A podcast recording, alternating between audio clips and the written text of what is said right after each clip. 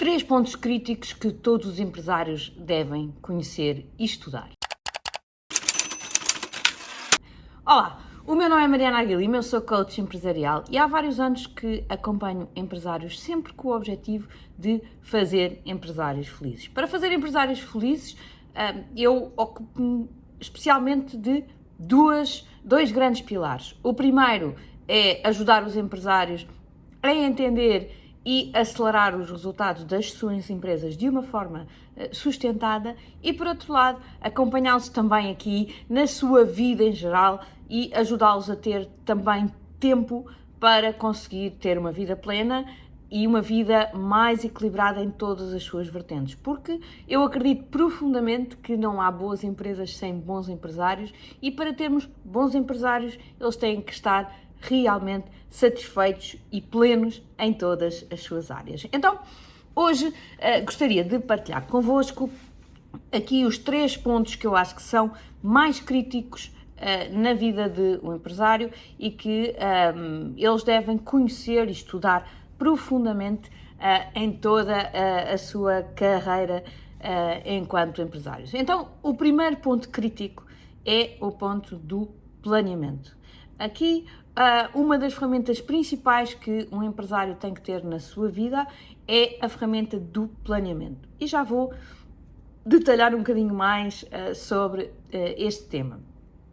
O segundo ponto é entender os marcadores do jogo, ou seja, saber perfeitamente olhar para indicadores e perceber como é que está a correr o seu negócio, quer do ponto de vista financeiro, quer do ponto de vista operacional. E o terceiro, uh, e às vezes aquele que é mais importante e que a maior parte dos empresários também sente muita dificuldade, é aqui o ponto uh, da liderança. Mas sobre liderança poderíamos ficar aqui a falar horas uh, e hoje vou-me ocupar essencialmente dos dois primeiros pontos para que vos possa ajudar aqui a ter uma, uma primeira, umas primeiras ideias sobre uh, o que é o planeamento, qual a sua importância e também aqui os, uh, a área de, de, análise mais analítica do negócio e que uh, é tão essencial. Então, relativamente aqui ao primeiro, ao primeiro ponto, não é? Ao ponto do planeamento, eu apenas vos gostaria de dizer que um, o processo de planeamento um, deve ser repetido trimestralmente. Um, e é um momento muito importante. Portanto, todos os trimestres deve haver um dia uh, que é o dia do planeamento. E, e, nesse dia é um dia que, uh, dependendo do tamanho da organização, pode incluir a organização toda ou um, as lideranças da, da, empresa, mas que é, é um momento uh, profundo em que, uh, se o fizermos uh, com a devida profundidade, teremos certamente resultados muito melhores, ok? Então, o que é que inclui um processo, um, um processo de planeamento? Um processo de planeamento um, inclui aqui a definição do destino, ou seja, é muito importante numa empresa que todos tenhamos a noção de uh, o que é empresa, porque é que existe, para quem é que existe, é? E, portanto, esta questão da definição do, do, de uma visão, de uma missão uh, e dos pontos de cultura é crítico para termos uh, uma boa empresa. Mariana, mas isto é preciso definir todos os trimestres? Obviamente que não, mas é crítico que voltemos a pensar no tema e, e, e, e se tivermos que refinar algum ponto, que ele seja refinado. Mas se não, que pelo menos voltemos a bater nestes temas profundamente em todos os membros da organização. Estes, estes três, três pontos, a visão, a missão e os pontos de cultura, são pilares importantíssimos na organização e por isso é crítico que eles sejam uh, debatidos várias vezes e com grande periodicidade uh, entre dentro de vocês, não é? Porque obviamente que uh, para, para os empresários, é dos empresários que tudo isto nasce, mas também uh, que esta discussão seja alargada uh, ou à organização toda, se for uma organização mais pequenina, ou pelo menos às lideranças que depois devem fazer também este trabalho de passar a informação em cascata. Portanto, definição do destino. Pensamentos de longo prazo, sonhos e objetivos. Uh, objetivos a 5 anos. Passámos da visão, não é? Que é uma coisa mais abstrata, para uma coisa uh, um bocadinho mais concreta, que são sonhos, já são coisas reais, coisas que eu gostava que acontecessem e que depois vou consubstanciar numa coisa ainda mais concreta, que são objetivos a 5 anos. A diferença entre os sonhos e os objetivos é que uma eu gostava que acontecesse e a outra vai acontecer. Embora seja uma coisa que está enquadrada daqui a 5 anos, mas vai acontecer. Ou seja, a minha perspectiva eh, para daqui a 5 anos é que aquilo vai acontecer. E porquê é que eu tenho que uh, ter sempre esta visão do, dos 5 anos? Porque é a minha visão futura que vai condicionar o que é que eu vou fazer hoje.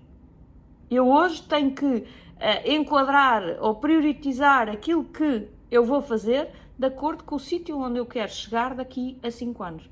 Nunca é ao contrário. Não é? Quando vos pedirem para fazer um plano, nunca façam um plano do ano passado para este ano. Façam um plano daqui a 5 anos para este ano.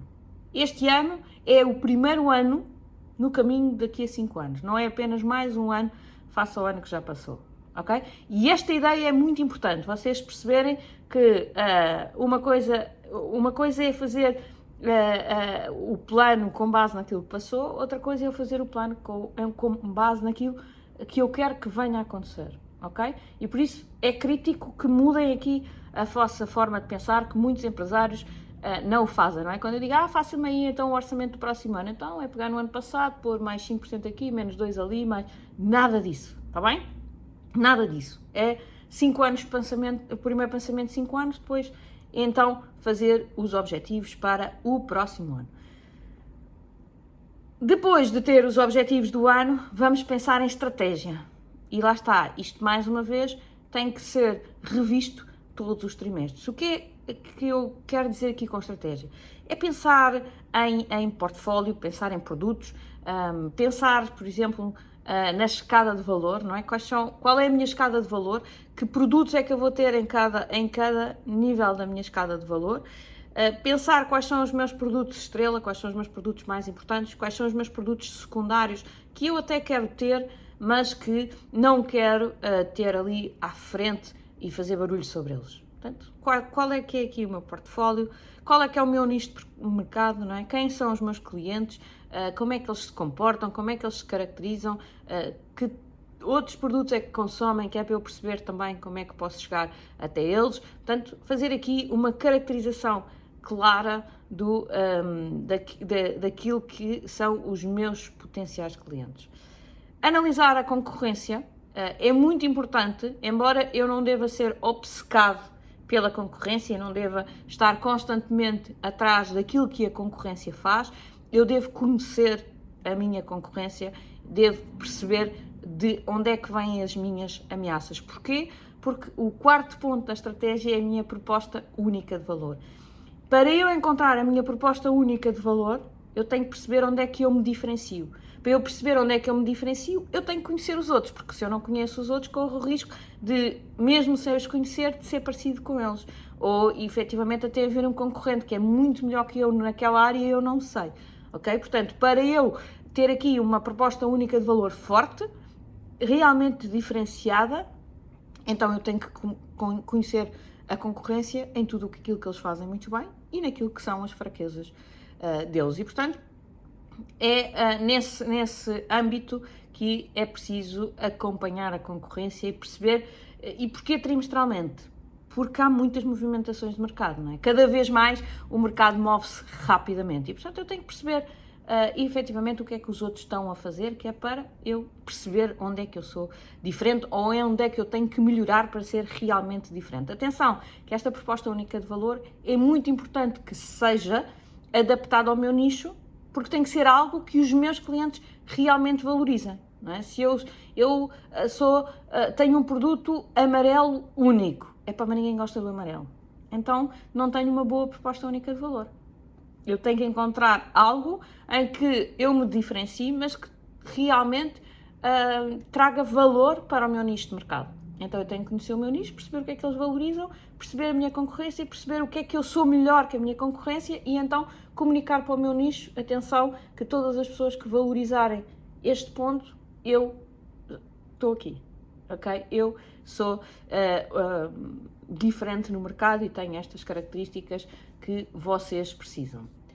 Depois, análise SWOT.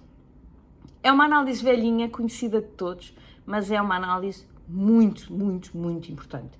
É uma análise que nos traz informação super relevante, não é? Forças, uh, fraquezas, oportunidades e ameaças. Uh, é muito importante que eu ehm, perceba onde é que eu sou realmente forte, onde é que eu tenho as minhas fraquezas, onde é que há no mercado muitas oportunidades ou algumas oportunidades, onde é que no mercado há algumas ameaças, ok?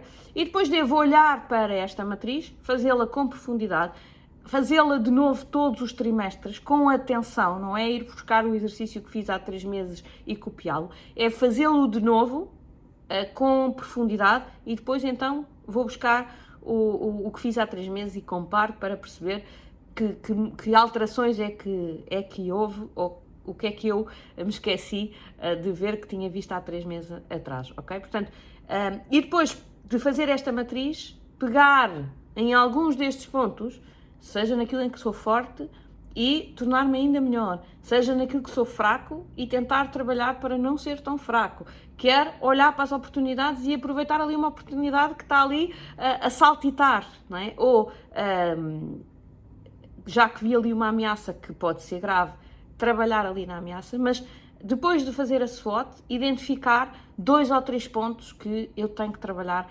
naquele trimestre de uma forma um, direta e rápida, ok? A SWOT dá-nos muita informação super relevante, embora seja uma análise velhinha, eu acho que é, continua a ser uma análise muito, muito valiosa, ok?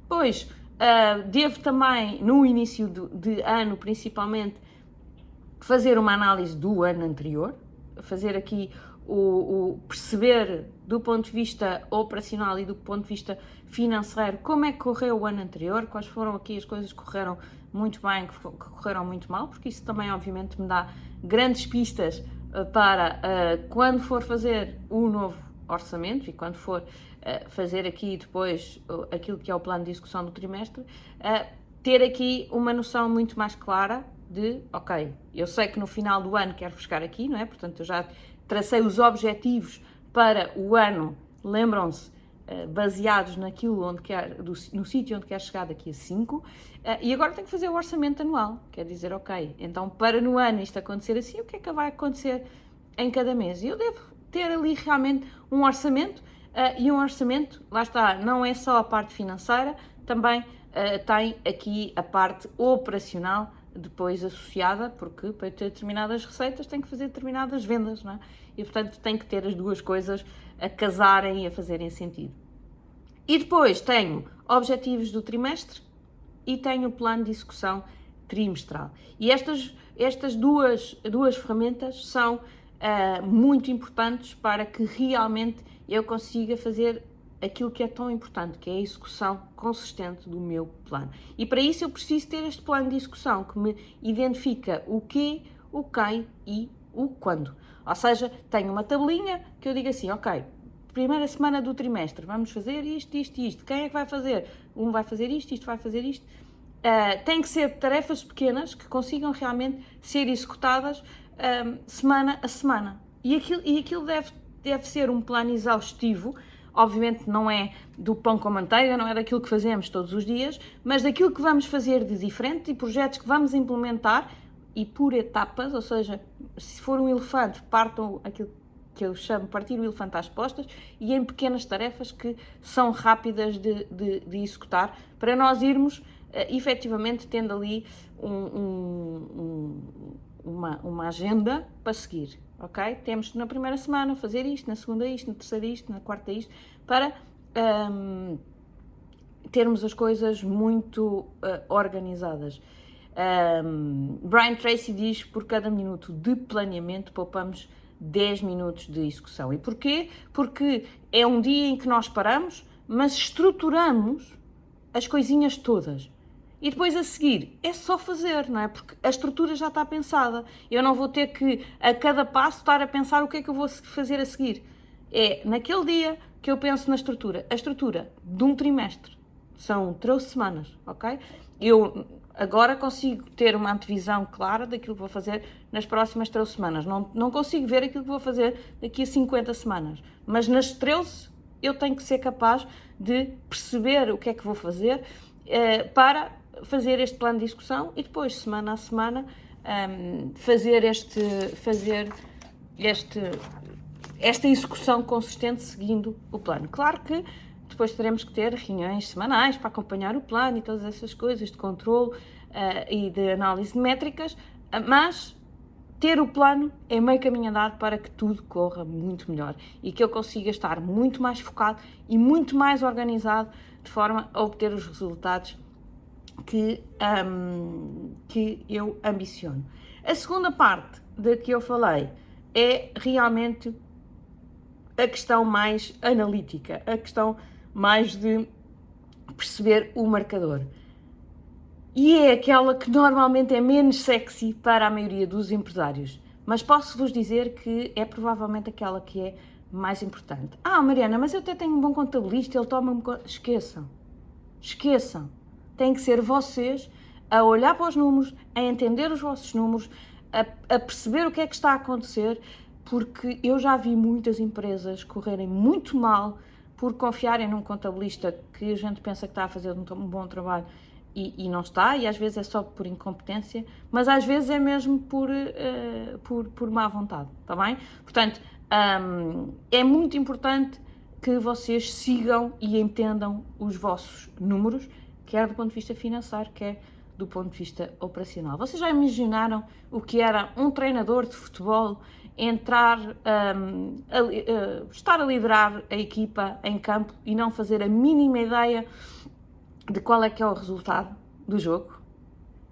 É? Parece ridículo, não é? Que nós olhamos ah, isso é impossível, não é? Como é que um treinador vai gerir uma equipa e não faz a mínima ideia de qual é o resultado, se está a ganhar, se está a perder, se está empatado, se precisa de atacar, se precisa de defender, não é? Uh, até quer dizer, parece mesmo ridículo, é? Dá vontade de rir.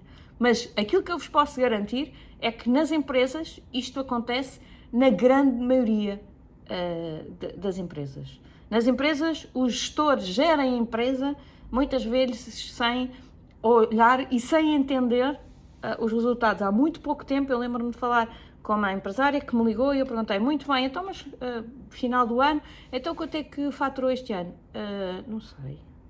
Então e qual é o lucro que a sua empresa tem? Pois, uh, também não sei.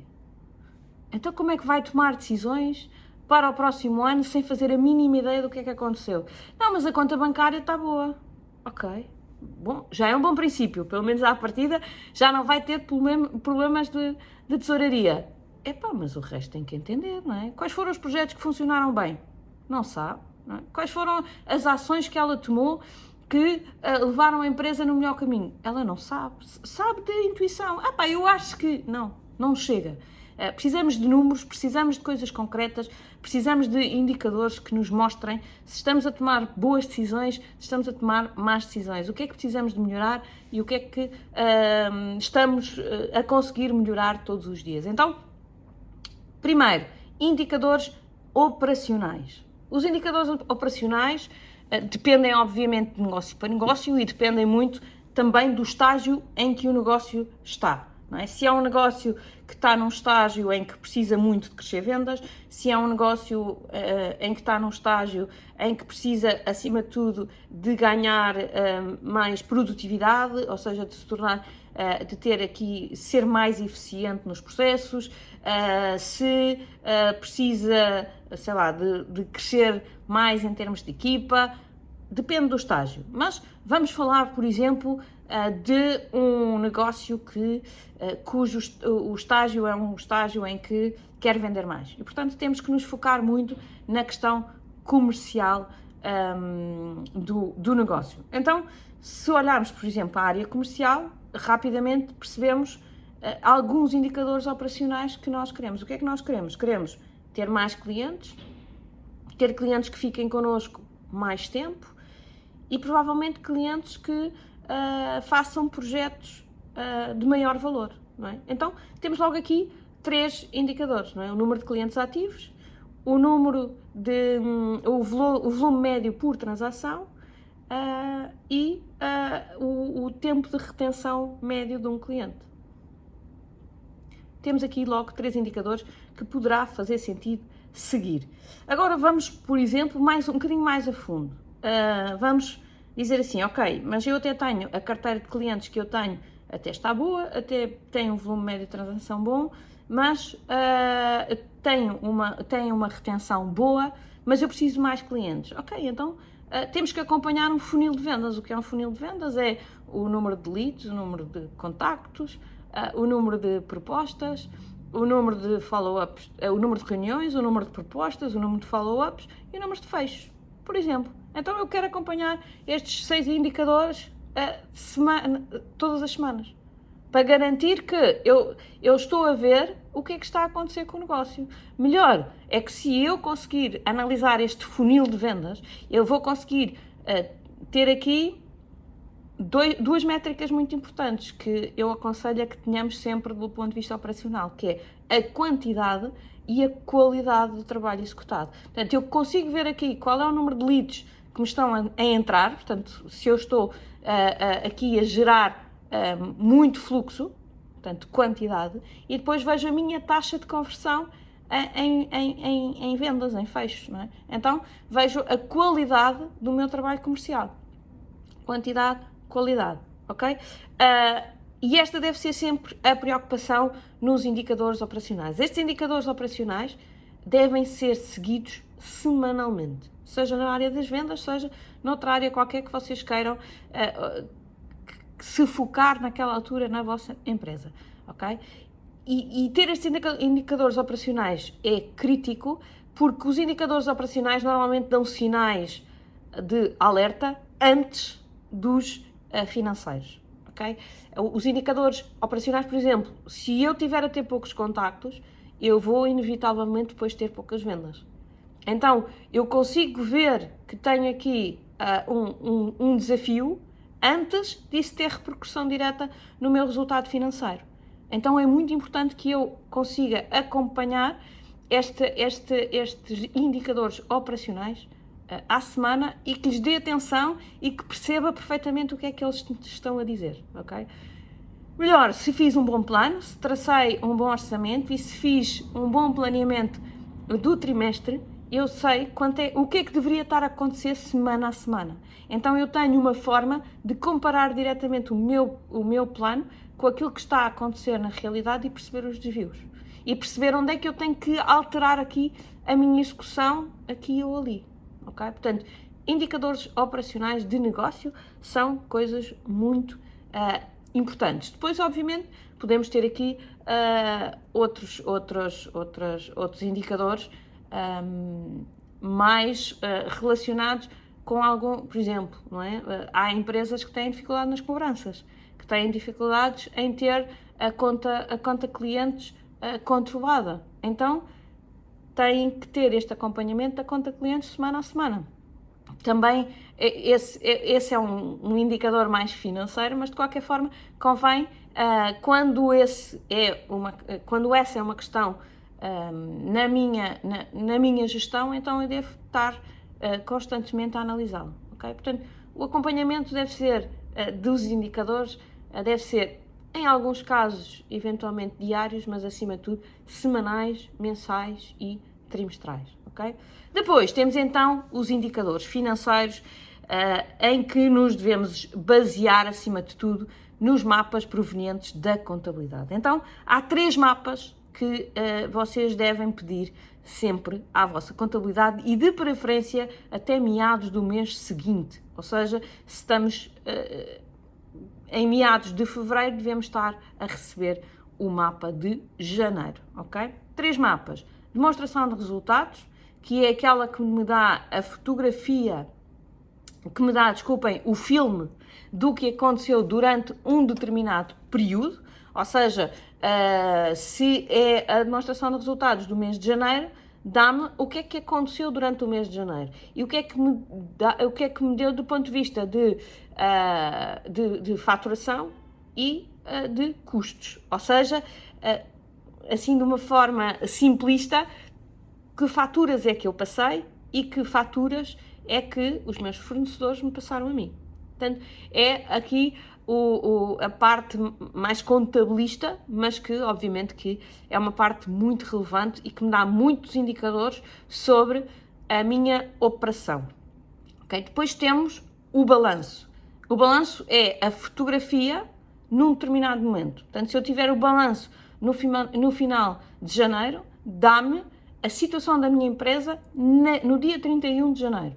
E dá-me, uh, no fundo, quais são as coisas que eu tenho, é? que é o ativo, é o que é que eu tenho, e depois do que eu tenho, o que é que é realmente meu, que é o capital próprio, uh, e o que é que eu devo, que é o passivo. Okay? Mas no fundo dá uma situação da empresa relativamente ao que eu tenho, tudo o que eu tenho na empresa, uh, e dessas coisas todas que eu tenho, o que é que é meu e o que é que um, eu devo a outros, está bem? De uma forma muito resumida. E por fim, o terceiro mapa, o, a demonstração de fluxos de caixa. É crítico vocês entenderem a diferença entre uma demonstração de resultados e uma demonstração de fluxos de caixa. A demonstração de resultados dá-me a imagem das faturas. Mas todos nós sabemos que se eu vos passar uma fatura a vocês, vocês não têm que pagar no dia a seguir ou no exato momento. Então, a demonstração de resultados dá-me o, a, a, a, o fluxo de faturas, a demonstração de fluxos de caixa dá-me o fluxo de dinheiro. Ok? Uh, eu, eu, eu, eu, o, tudo, todo o dinheiro que eu paguei, menos todo o dinheiro que um, eu recebi. Ou ao contrário, o dinheiro que eu recebi menos o dinheiro que eu paguei, ok? E é muito importante ter estas duas visões. Esta do fluxo de caixa, se vocês pedirem ao vosso contabilista, ele vai vos dizer que não é obrigatório. E é verdade. Para a maior parte, para as vossas empresas, uh, não, provavelmente não é obrigatório. Só é obrigatório para empresas uh, grandes. Mas, se nós queremos ter uh, empresas da primeira liga, é? temos que trabalhar como eles trabalham. E esta demonstração de fluxos de caixa dá-nos muita informação, porque dá-nos efetivamente aqui os movimentos de tesouraria, que é uma coisa que nós podemos efetivamente ver na conta bancária, mas além destes movimentos, consegue separá-los em três tipos de movimentos. Os operacionais, que são aqueles que são mais importantes para eu perceber se a minha operação está realmente a gerar dinheiro, né? fluxo de caixa, e depois dá as operações de financiamento e dá as operações de investimento. Porquê é que é importante eu tê-los separados? É porque imaginem que na vossa conta bancária, de repente vocês pedem um empréstimo à banca e entram, sei lá, 40 mil euros na vossa conta bancária. De repente, a conta bancária fica super positiva. E vocês ficam todos satisfeitos a dizer: Uau, agora não tenho problema nenhum. A questão aqui é: se do ponto de vista operacional o vosso fluxo de caixa não é positivo, aqueles 40 mil euros vão caindo, caindo, caindo, caindo. E vocês, se não se, se não se aperceberem disto, como, é, como o movimento é lento, vocês de repente dizem, então mas espera lá, então ainda há pouco tempo eu estava tão bem, tinha 40 mil euros e agora já não está cá nada.